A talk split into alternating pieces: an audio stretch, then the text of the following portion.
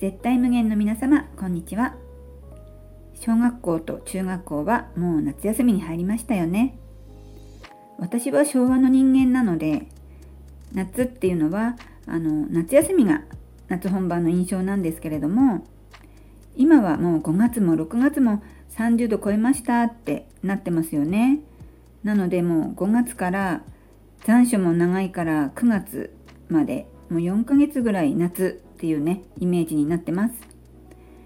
そうすると必然的に夜もこう寝苦しいような夜も続きますけれども寝苦しい夜も夏バテしないように張り切っていきましょうね。はい。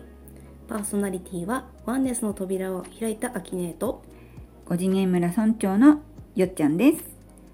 5次元放送局心が軽くなるラジオ今日も始まるよ。はいそれでは今日のテーマになりますがはい。今日は人生の予期せぬアクシデント。うん。強制終了ということで怖い、うん、かわいいね。取り上げてみたいと思います、はい。うん、全員が全員ではないかもしれないですけれどうん。多くの人に突然の予期しない出来事ってないでしょうかね。うん、ほとんどの人あるんじゃない？あやっぱある、うん。例えば仕事を我慢して我慢して続けていたら体調悪くしちゃったとか。うん突然友達との関係が断絶しちゃったりとかうん。別れ離れをあ別れ話を切り出されちゃったとかうん。ね。でそんな時には必ず落ち込むしどっぷり不幸の沼にはまっちゃうじゃないですか、うん。今日はその辺をねちょっとこう深掘りしてみたいと思います。はい。うん。じょっちゃんの場合で言うとですね、うん。まさしくこう仕事でありますあのー介護の仕事をしてたんだけど、ん。まあ、ど上司とか同僚のねいつも見られてる感じがするこうアドバイスとか指摘とかがいっぱいあってうん。指導ね、うん。あーなんかいつも見られてる。なんかこう見られないところでやってることもなんかこうだよねって指摘されて、うん。なんかこう見られてる感がすごくあってですね、だんだんこう自分を出せなくなってきて、うん。ある日こう喋れなくなっちゃったんですよね。うん。こう喋るけどこうどもっちゃってああのこれこれあの私私みたいな感じで、うん。こうどもるようになってしまって、うん。私このラジオやってるぐらいですから、うん。もう喋るの大好きだし、うん。人とお話しするの大好きだうし、ん。どもるって本当にこう何十年も生きてきて初めての経験だったんですよね。うん。もうどうしようってね2年ぐらいは頑張りました。うん。仕事も頑張ってみたりあとはこの考え方自分の考え方がちょっと悪いのかなと思ってうん。人に相談したりあの本を読んだりして自分の考え方を変える、うん。ちょっとことを頑張ってみたりして、うん。でもね頑張れば頑張るほどなんかこうどもりがひどくなっていっちゃったんだようね。ん。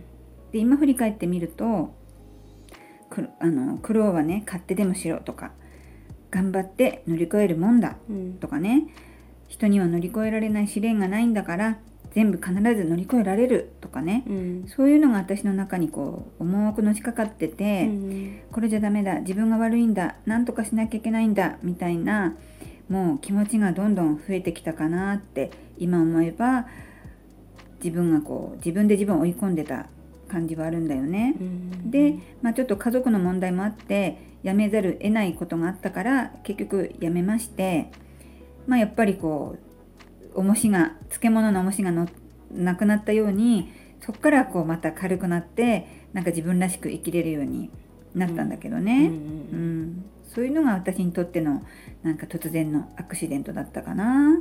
うん。辛いね。辛かったね。それはもうストレスなんだよねきっとあねー。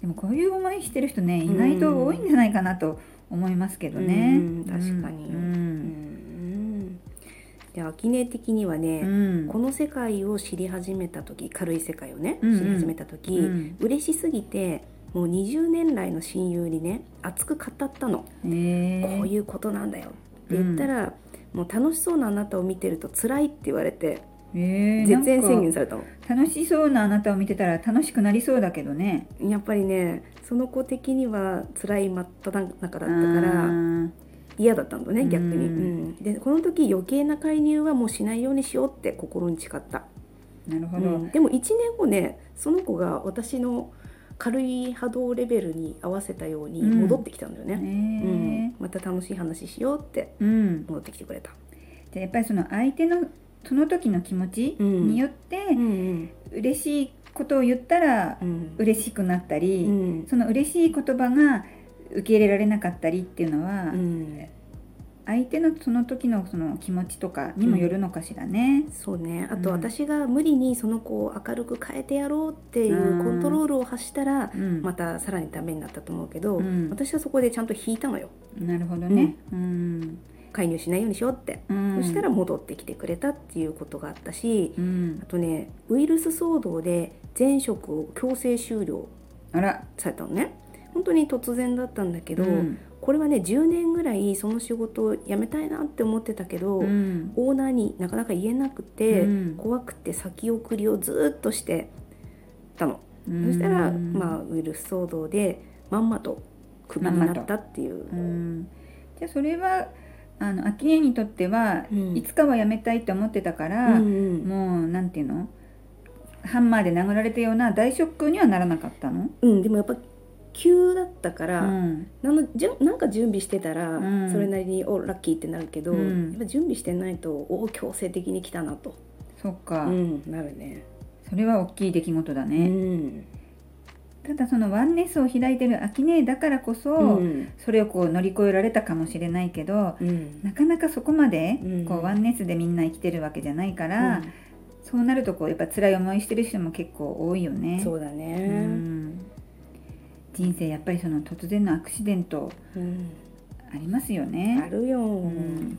それをどう捉えるかだね。う、うん。ん、そのやっぱ捉え方の練習も必要かなって思うね。そううね。ん、いろんな人のその話を聞いて、うん。あこういう時はこういう風な発想をするとうん。いいのかなっていうヒントにつながる気もするんだけど。うん自分の人生に起きることにうん。無駄なことはないし、うん。本当にあの一瞬残念に思うかもしれないけど必ず魂の目的的にはそこを通らざるを得ない道なのでう、ん、もうそこは逆にワクワクして通ってほしい。あーどんな辛いことうもん。ワクワクして通れる。まあ、そ難しいんだけど、うん。これは必要だから起きているっていう覚悟みたいなね。ううんと何が起きてもよしあの順調みたいな計画通りって思えるようになるとちょっと軽くなる。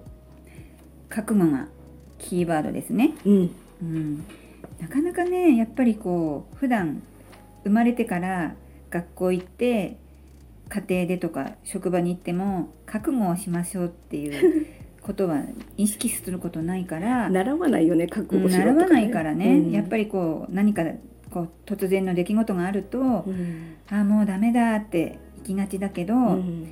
やっぱこう大切なのは覚悟うんなんですね。そうそう、うん。で強制終了っていうのは魂の計画あの、うん。まあ、よくブループリントとか人生の計画書みたいなのから大きく外れてしまうと起きるのね。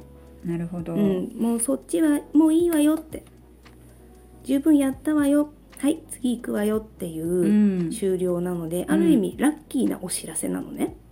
ラッキーなのね。うん。うん。もちろんね巻き込まれてる方にはラッキーなんて思えないかもしれないけど、うん。大きな視点で見ると強制終了っていうのはラッキーでしかない。うん。その大きいところから見るうん。視点っていうのが、うん。やっぱりあるのとないのとではうん。生きてきた時生きている時のその、うん。出来事に対するその免疫、うん免疫っていうかそのついつい悪いこと考えて、うん。苦しくなっちゃってうん。悲しくなるんじゃなくて、うん。あこれは今は辛いけど、うん。なんていうの？次につながる、うん。いいことになるための、うん。まあ、しょうがないんだななんとか頑張ろうって思えるためには、うん。そのさっき秋音が言った覚悟とか、うんその生まれる前に持ってきた魂のブループリントうん。とかがあって今必要なんだなってこう受け入れられるようになるには大事なこうキーワードかなっていう気がするね。そうね。ただの強制終了だったらまだいいんだけど、うん。体とか壊しちゃうと本当にネガティブになっちゃうから、うん。これもちょっとゆっくり休むお知らせかなみたいな。そうだよね、やっぱ病気になっちゃったり下手すると入院しちゃったりすると、うん。ついついもうこのままどんどん悪くなるんじゃないかとか、うん。どこまでも悪くなっちゃうイメージどうしてもしがちだよね。うんうんうんうん。うつとかになったら本当大変だから、うん。その前にねうん。自分で気づけるようになるといいですね。うん、今の世の中ってこうやっぱ鬱になりやすいうん。のがいっぱい街中にというか、うん。テレビ中にというか、うん。こうきっかけ鬱になるきっかけになることが多いから、やっぱそこの覚悟うん。とか、生まれる前に持ってきた自分のそのブループリントから外れてるお知らせなんだなっていうのを頭のどこかに持ってると、うん。なんか生きやすくなる気がするね。そうね。の秋音が言ってくれたことをちょっとこう心に留めておいてもらえばね。ね、私たちが地球で遊びたいって思ったのってすごくもう地球で遊ぶことをワクワクしてきてるから、うん、毎日にワクワクがないのはありえないのね、本当は。で本当はうん。本人が気づいてない私たちが気づいてないだけで、うん。ワクワクしてるわけね自分の。うーんとねあんまり辛いことが続くとワクワクが見つけられなくなるでしょ、うん。その時点でもう魂の計画からずれてるなっていうことをちょっとずつ気づけるようになると、うん。強制終了っていうのは起きにくい、ううん。ん本来ワクワクするためにここで遊んでいる。でも日々ワクワクがない状態が続いたらちょっとチェックしてみる、うん。ワクワクが減ってきたからこそうん。強制終了になっちゃうっていうことね。うん、減ったっていうかもうない状態ない状態ね。じゃあやっぱりこう普段の自分の気持ちを気にして、うん。あなんかワクワク減ってきたなと思ったら、うん。このまま行っちゃうとうん。強制終了起こるかもしれないから、うん。ちょっとこう楽しいことしようとか、うんうん。ちょっと楽しい自分の好きなことやろうとか、うん。そういうふうにこう意識するとうん。強制終了にもなりにくいうん、なりにくい。っていうことかな。うん。だいたい我慢してきた人に起きるのでうん。起きたらあ我慢しすぎちゃったなてへでもう一度計画を練り直してください。じゃあ起きたら我慢しすぎちゃったなてへで、あの方向修正しうて、ん。もし自分で気づけたらその我慢続けないで、うん。その手前でちょっとこう楽しいこととか、うん。美味しいもの食べたりうん。友達と行きたいところに行ったりうん。して、我慢をまず減らす。うん。そうするとうん。強制終了も遠くに行っちゃうみたいなね、うんそんな感じかな。そうだね、うん。強制終了まあ悪じゃないからうん。体験したい人はすればいいしう、ん。うん。もう怖い怖いって言ってたらもうしちゃうからそうだね。ん。強制終了が起きたらあちょっと道がずれてたわっていう気づくポイントにしてもらいたい。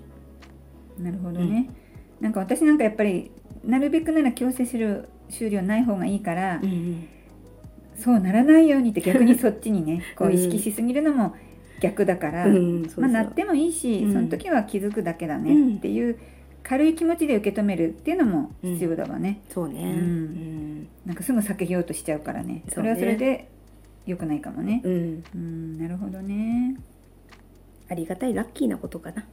何でもラッキーに受け止められたらいいね。だね。うん、それではね、うん。あのちょっとした質問がありますけれども、はい。5年付き合った方に別れを切り出されましたうん。もうその後悪いことばっかり考えてしまってうん。立ち上がれませんっうん。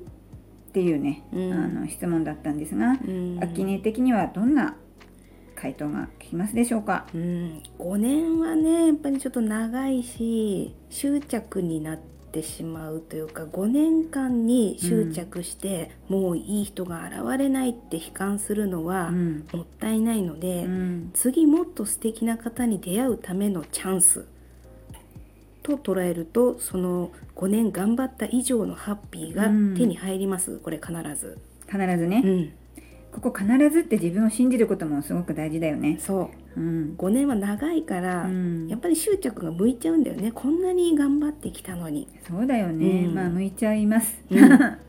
でも向いちゃうよ。その人が最大のいい人ではない。それ以上の人に出会います。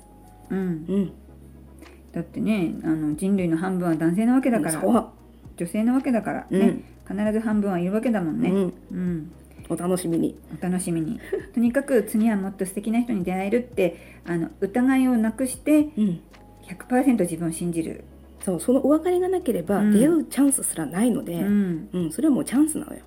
そうだよね、うん。あと私の自分の体験上はう、ん。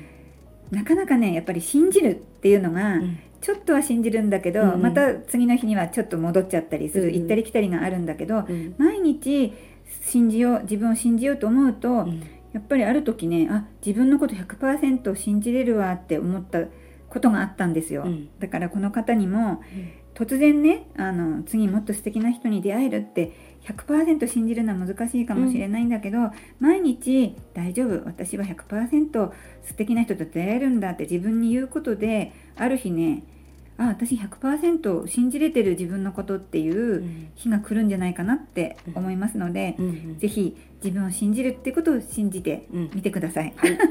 信じます はい。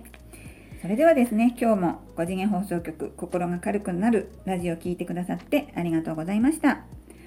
この番組はテラが5次元に向かっている今、絶対無限の皆様に心を軽くしてもらおうとお送りしています。毎日の自分の気持ちに注意を払って、ぜひいい気分でいってください。ではまた来週お会いしましょパーソナリティはアキネートう。よっちゃんでした。さようなら。